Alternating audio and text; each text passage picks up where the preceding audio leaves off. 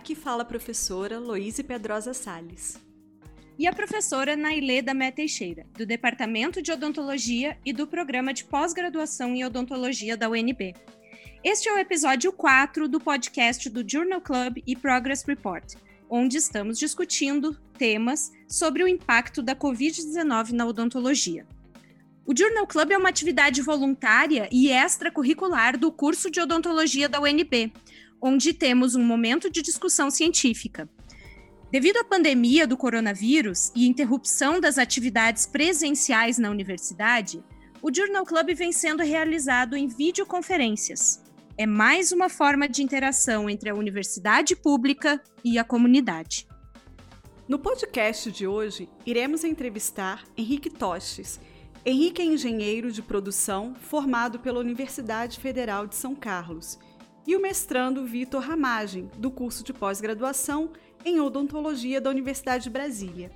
Ambos têm trabalhado com tecnologias inovadoras e planejamento digital em odontologia. Henrique, muito obrigada por ter aceito o nosso convite. A primeira pergunta é inspirada por várias curiosidades. Como foi é, esse caminho de planejamento digital em odontologia, na visão do engenheiro de produção? Quando essa possibilidade iniciou, é, existe um marco? Boa tarde, professora Aloise. Boa tarde, professora Nailê. Boa tarde, Vitor. É, primeiro, muito obrigado pelo convite de participar desse podcast. É, gostaria também de parabenizá-las pelo projeto, um podcast super interessante, com um tema super pertinente. E respondendo a sua primeira pergunta, é, eu acho que eu posso falar um pouco da minha história como é, um designer ou um técnico, um engenheiro de produção é, que entrou no mundo da odontologia digital há praticamente seis anos. Né? Então, sim, existem é, tecnologias, existem softwares, existem equipamentos e a odontologia digital e o, principalmente o planejamento virtual em si, é, ele requer alguns aprendizados que têm que ser feitos é, gradativamente. Né? Então, quando se pensa normalmente em planejamento digital, é, nós somos remetidos diretamente a software. Né? As pessoas pensam em, em, como manipular softwares. E nós sabemos que a grande verdade não é, né? Planejamento digital não é só software, envolve muitas outras coisas. Né? Então eu comecei a aprender é, software, sistemas CAD/CAM desde a minha formação é, na graduação em, em, como engenheiro de produção e trabalho com CAD/CAM propriamente dito desde 2005, né? E de lá para cá, é, tenho tido vários contatos com diferentes softwares, diferentes tecnologias, fresadoras, scanners, e a curva de aprendizado ela não é tão simples, né? E eu assim trouxe esse conhecimento como engenheiro de produção para odontologia propriamente dita em 2014, né? Em 2014 que eu comecei a aplicar esses conceitos no, no CAD/CAM para odontologia. E é, existem softwares gratuitos, existem softwares pagos, existem é, equipamentos mais caros, né, mais baratos. E eu vejo que é, para você hoje fazer um planejamento digital, é, você tem que sim dominar softwares, porque dependendo da especialidade, você tem diferentes softwares que você pode utilizar. Né? Dependendo da especialidade, você tem diferentes equipamentos como fresadoras e scanners que você pode utilizar, né?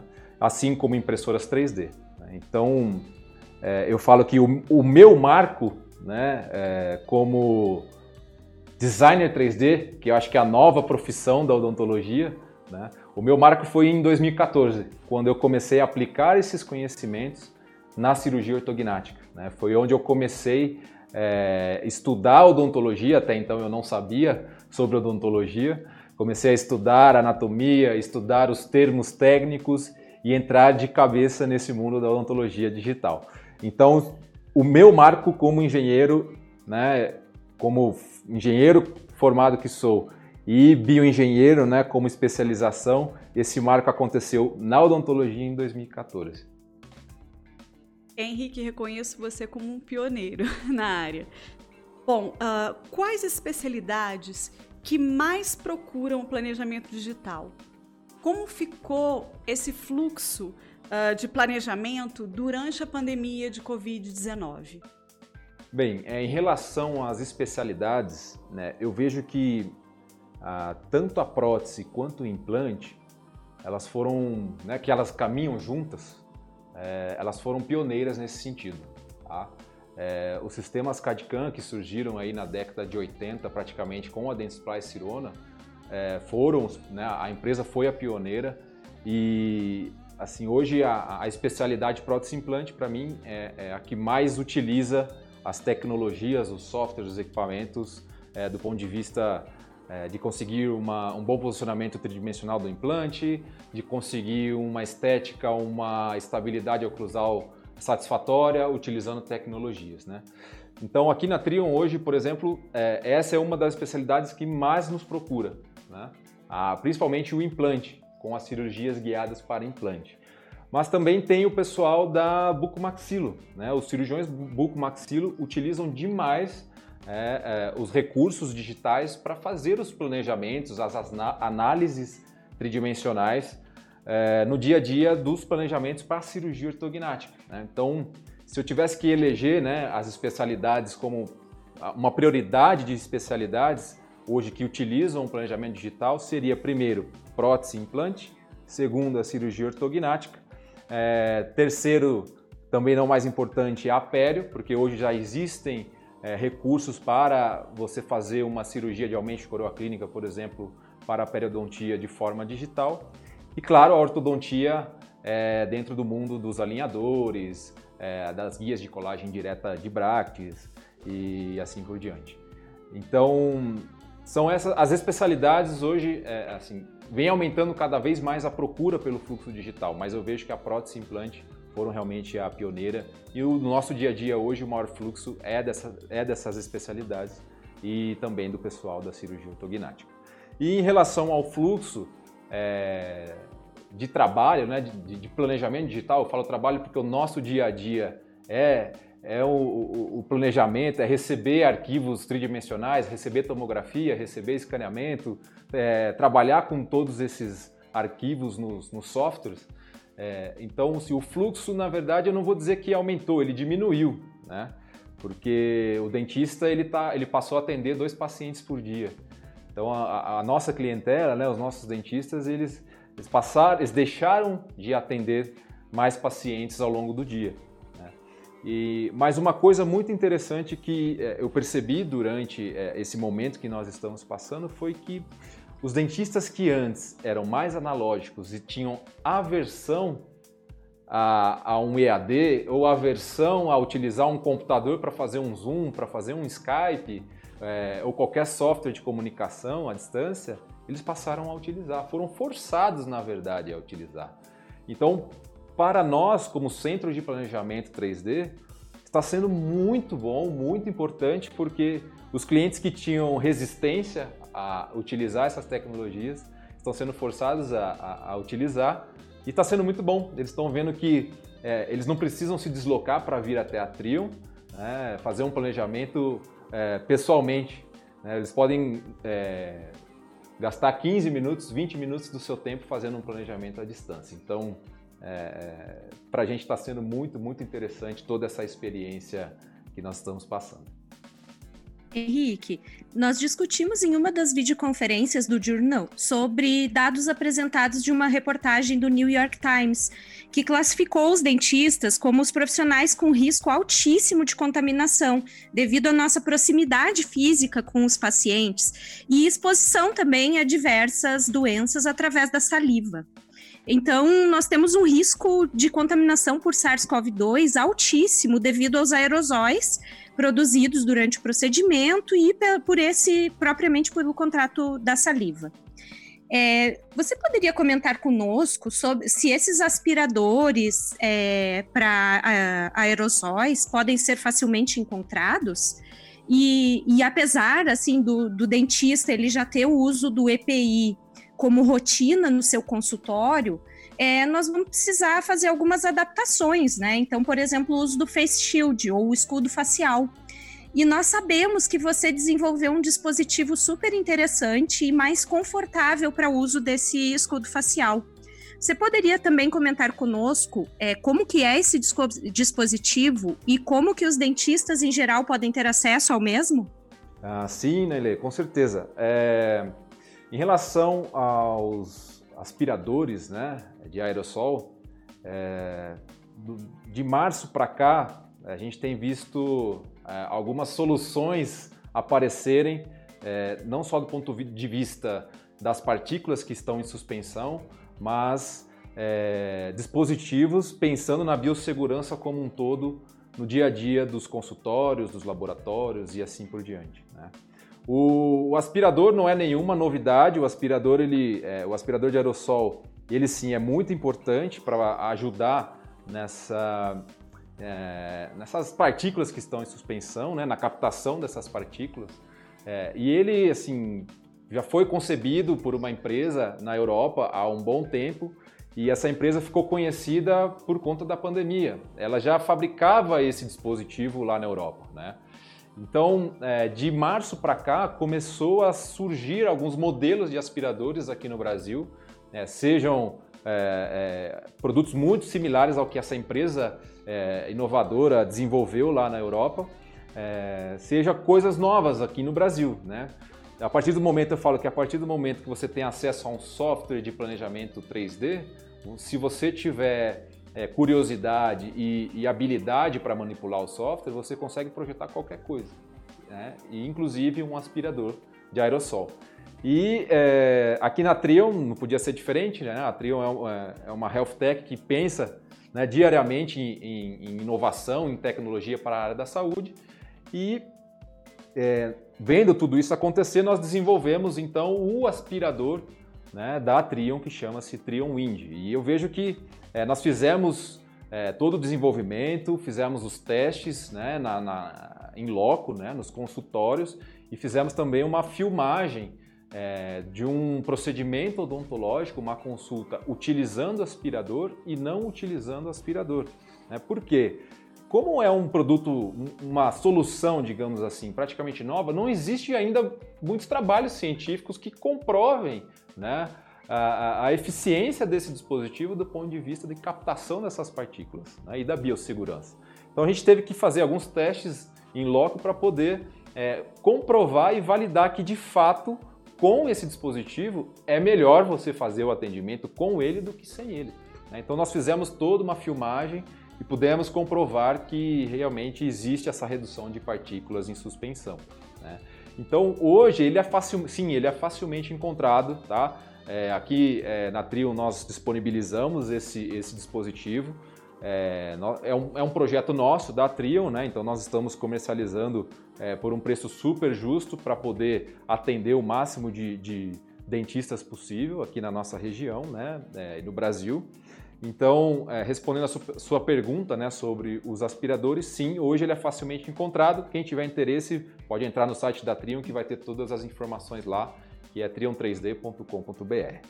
E respondendo a sua segunda pergunta em relação ao, ao Face Shield, que realmente é mais uma solução, é mais um, um dispositivo né, contra aí o, o contato né, e, e a, a, possível contaminação com salivas e outro, outras formas de contaminação. É, existem vários tipos de face shield, né? E o Clip Shield foi uma ideia, mais uma vez, uma ideia desenvolvida aqui na Trio, é, uma inovação que surgiu é, em consequência de uma, de uma necessidade, né? Porque a minha esposa é dentista e ela foi convocada para a linha de frente, né, aqui em Brasília, para os atendimentos, e eu fiquei muito preocupado em relação à falta de EPIs né, nos, nos locais de, de, de atendimento. Então é, surgiu a solução de um, de um clipe né, que você, ele é, você pode imprimir em impressoras 3D e esse clipe ele é acoplado nos óculos em qualquer óculos de segurança. E nesse clipe você ainda fixa uma folha de acetato de meio milímetro, que é a recomendada pela Anvisa, né, é, que faz essa, essa função de escudo. Né? Então é um dispositivo super leve, super confortável de ser usado, né? Existem alguns face shields que você prende na testa ou na têmpora, até mesmo atrás da orelha, e acaba gerando um desconforto durante a utilização, né? Então, esse é um, é um foi uma ideia, uma inovação super é, é, diferenciada, porque gera conforto e você pode aí passar o dia todo utilizando esse Clip Shield. Então, quem tiver também interesse, esse Clip Shield está lá né, no nosso site. É... Existe um site também que é o covid19.trion3d.com.br, que tem todas as informações sobre esse Clip Shield. E um detalhe importante, eh, professora Nailê, é, esse, clip, esse projeto do Clip Shield, nós, é, foi um projeto que nós doamos para a sociedade. Né? Então, você pode entrar nesse site que eu acabei de falar e fazer o download do arquivo 3D desses clips. Então, se você tem impressora 3D, você pode imprimir na sua casa esses clips e acoplá-los no óculos de segurança, tá ok? Então, é, é, é assim, é mais uma solução que a gente acabou disponibilizando para os dentistas para aumentar ainda mais a biossegurança. Vitor, obrigada por aceitar nosso convite. Nós estamos vivendo um momento histórico com essa pandemia, em que, como muito bem apresentado pela professora Nailê, os cirurgiões dentistas estão classificados no topo do grupo de risco para a Covid-19. Nesse cenário, como está ocorrendo o atendimento odontológico na clínica de vocês? Na sua opinião, como o planejamento digital está colaborando nessa nova realidade? E, na sua opinião, como nova geração de cirurgiões dentistas, o planejamento digital em odontologia chegou para ficar? Olá, professora Luíse, professora Nailê, Henrique, olá a todos os ouvintes. Bem, é, acredito que nós estamos vivendo uma época de transformação forçada. Nós teremos várias novas preocupações, novas tendências surgindo dessa época toda. E acredito que a biossegurança está como uma das principais né, discussões na nossa área da odontologia, por exemplo, que está influenciando o, o atendimento. O que, que acontece? Na época dos anos 80, por exemplo, até os anos 80, as pessoas não tinham a mesma preocupação dentro da odontologia com a biossegurança que nós temos hoje, lógico. Mas foi com o advento da AIDS que começaram a se preocupar com sangue, com a contaminação pelo sangue do paciente. E com isso, padronizaram o uso de luvas, máscaras e toucas e óculos de proteção nos atendimentos.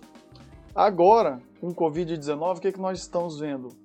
Estamos começando a criar uma maior preocupação com a saliva, com a contaminação pela saliva. Nós já sabíamos sim de todo o potencial de contaminação pela saliva, mas agora nós estamos discutindo bastante o aerossol. Como é que o aerossol no ambiente do consultório pode ser um contaminante? E com isso, acredito que vieram, né, na, na maioria das clínicas, né, na nossa também, mudanças no atendimento, como por exemplo, procurar uma menor produção de aerosol possível, reduzindo o uso de caneta de alta rotação quando possível, utilizando instrumentação manual né, para remoção de tecido cariado e também atendendo de janelas abertas. Fora isso também, o paciente saiu do consultório, higienização completa de todas as superfícies que o paciente tocou, então próximas ali à área de produção de aerossol. Sempre que o paciente entrar no consultório, antes ele já coloca propé e gorro e, invariavelmente, se acompanhante ou paciente faz um bochecho para reduzir carga viral na, na saliva. Então, acredito que várias dessas mudanças serão adotadas no final dessa época, conforme foi adotada, por exemplo, na AIDS, quando você tinha uma crise, mas assim, né, da, uma maior preocupação com a AIDS dos anos 80, quando não se sabia ainda muito sobre a doença, e que mesmo assim, hoje em dia, a gente sabendo muito mais, é, as, as mudanças é, que, que a situação né, da época é, levaram para a odontologia hoje em dia são mantidas. Com relação ao fluxo digital colaborando com a nossa realidade, ele tem algumas vantagens frente ao fluxo analógico quando eu vou analisar, por exemplo, a infecção cruzada entre consultórios e laboratórios. Por quê? Tem várias pesquisas mostrando, várias revisões mostrando que tanto os consultórios quanto os laboratórios não seguem, todas, não seguem todas as regras de biossegurança para lidar com a moldagem, por exemplo. Não só a moldagem, mas também né, o, os, o, o, que, o que vai ser instalado no paciente. Mas já sabe-se né, que a moldagem ela tem, tem que ser feita uma desinfecção né, antes de vazar o gesso. No entanto, muitos colegas e muitos laboratórios não realizam essa desinfecção. O que, que acontece? Com isso, eu tenho uma maior carga bacteriana e viral em movimento entre o consultório e o laboratório possibilitando uma maior infecção cruzada. No digital, nós reduzimos bastante a quantidade de moldagens, porque eu posso fazer o envio do arquivo digital do escaneamento para o meu laboratório e o laboratório ou o Planning Center também podem me enviar esse arquivo para eu fabricar na minha clínica, ou então já trazer, então já me enviar fabricado com uma menor manipulação é, de mãos humanas desse trabalho. Então, com isso, imagino que o digital possa contribuir né, para é, uma maior rapidez dos trabalhos e também uma menor infecção cruzada. Também, por exemplo, no contexto da nossa clínica, nós temos todos os equipamentos reunidos, nós conseguimos, num, num período de uma manhã, então de uma tarde, realizar assim, a maioria dos trabalhos protéticos no, no paciente, né? é lógico, casos que não sejam grandes, mas nós conseguimos, conseguimos a resolução total desses casos. E se o fluxo digital veio para ficar, é, eu acho que o fluxo digital já é uma realidade.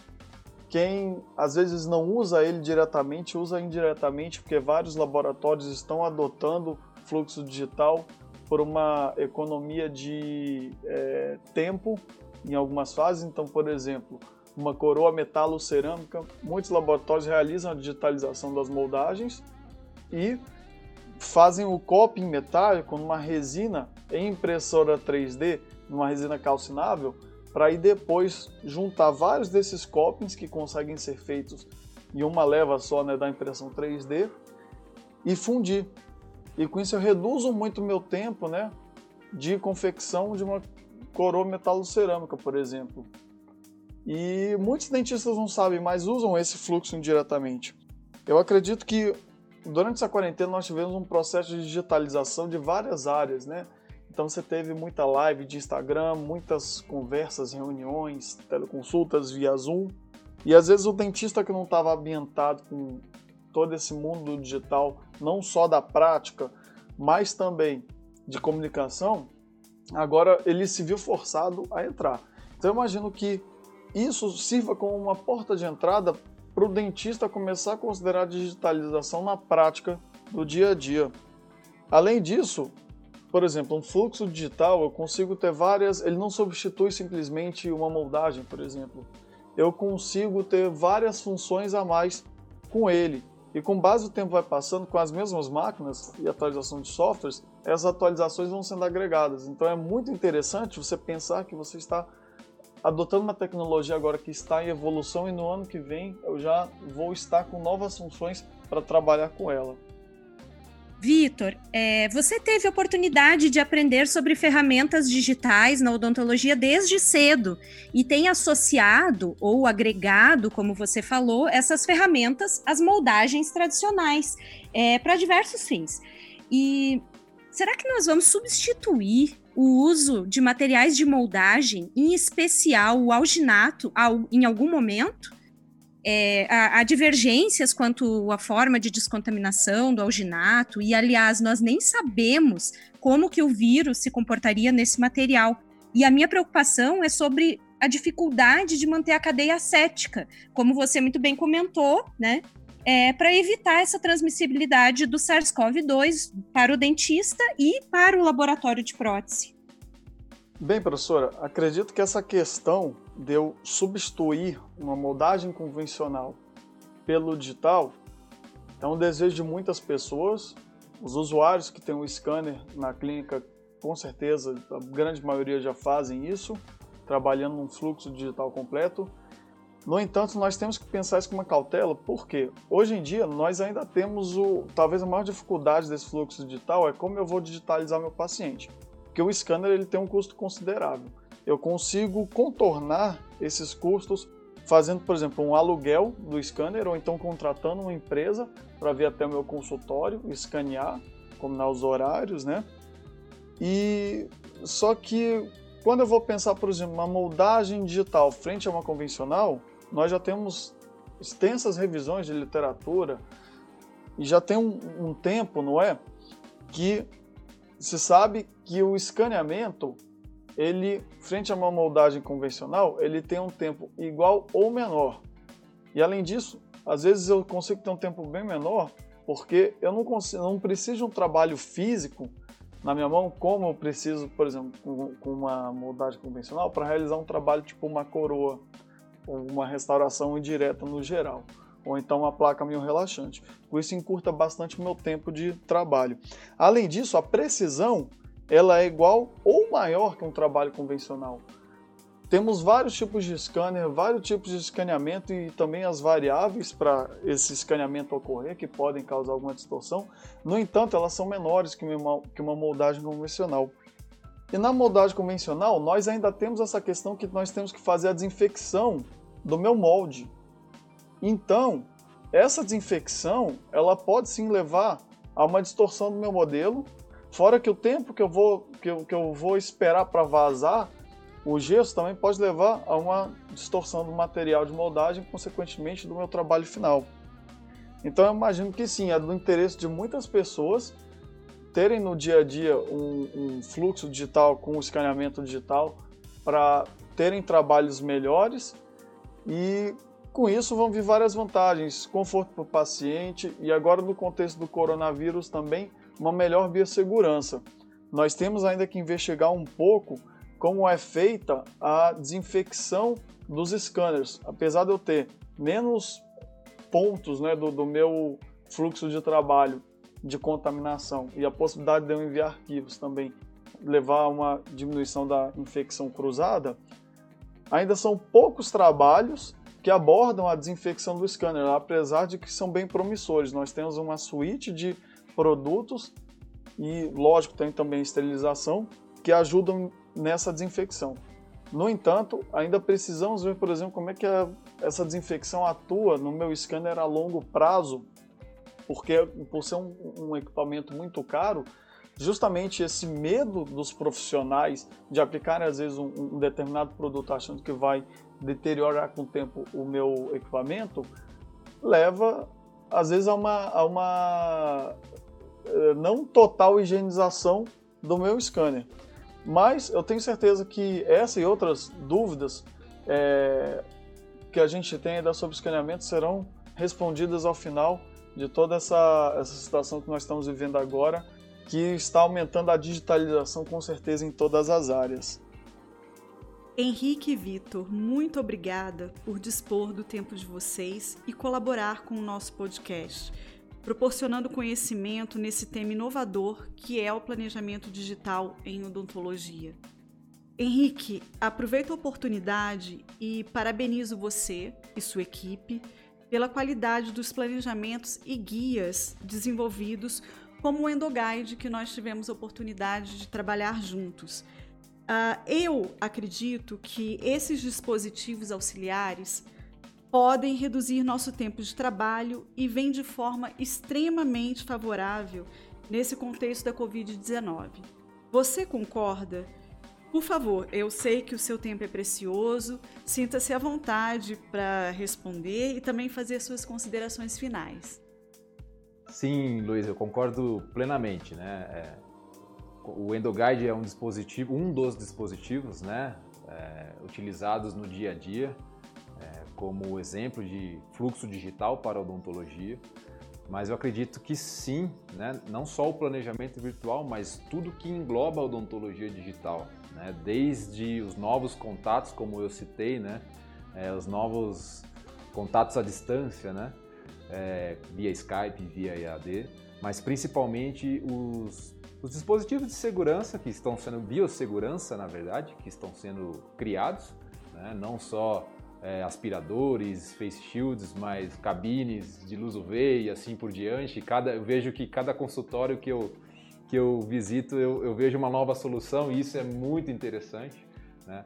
E, sim, é, o fluxo digital, né, já pensando em relação às minhas considerações finais, o, o fluxo digital hoje é, ele está acessível a todos? Sim, está. Né? Independente é, dos valores, como o, o, o Vitor colocou muito bem, né? hoje um scanner não é acessível a todos. Para você ter no seu consultório, é caro? Sim, é caro investir. Para você ter uma fresadora, também tem um alto custo. Mas já existe um sistema de colaboração, de terceirização, de outsourcing, que pode ser utilizado e o dentista que quer usufruir do fluxo digital, ele pode sim trabalhar em parceria com clínicas de radiologia, com um centro de planejamento, é, com laboratórios digitais. Então, é... sim, né, o fluxo digital está aí e, e aproveito para dizer que software não é tão simples. Né? É, o Vitor ele é um grande exemplo, né? aproveito para é, enaltecer o meu amigo, é, colega e, e, e, cliente também, Vitor, é, é, um exemplo disso, de que é, o dentista que quer entrar no mundo digital tem o dentista que vai entrar do início ao fim. Ele vai ter o scanner, ele vai ter o software, ele vai ter a fresadora, é, vai ter a impressora e vai manipular software, vai saber fazer isso muito bem, como o caso do Vitor. Então aproveito para parabenizá-lo, porque você é um dentista do futuro que já trabalha aí a odontologia digital no presente. Viu? É, parabéns. E eu acho que a tendência é essa, você cada vez mais utilizar desse fluxo digital, seja dentro do seu consultório, tendo os equipamentos e o recurso, seja é, terceirizando com empresas parceiras. E tanto um quanto outro fluxo, você vai estar com certeza é, com uma biossegurança melhor, com é, se precavendo de contaminações cruzadas, como o Vitor muito bem colocou. Então, né, não só o dispositivo, como você citou, professora Luiz, mas o fluxo em si, todo o fluxo digital, ele vem de fato a contribuir para esse, esse, essa nova, nova onda, né? É, é, esse novo normal. Então, eu aproveito para agradecê-la é, o convite, agradecer à professora Nailê o convite, parabenizá-las mais uma vez é, pelo projeto do Journal, é, não só o podcast, mas o projeto em si.